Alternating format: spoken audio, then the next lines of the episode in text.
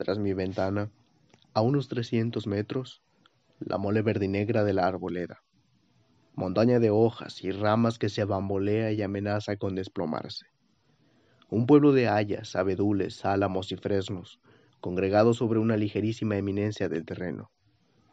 Todas sus copas volcadas y vueltas una sola masa líquida. Lomo de mar convulso. El viento los sacude y los golpea hasta hacerlos aullar. Los árboles se retuercen, se doblan, se yerguen de nuevo con gran estruendo y se estiran como si quisieran desarraigarse y huir. No, no ceden.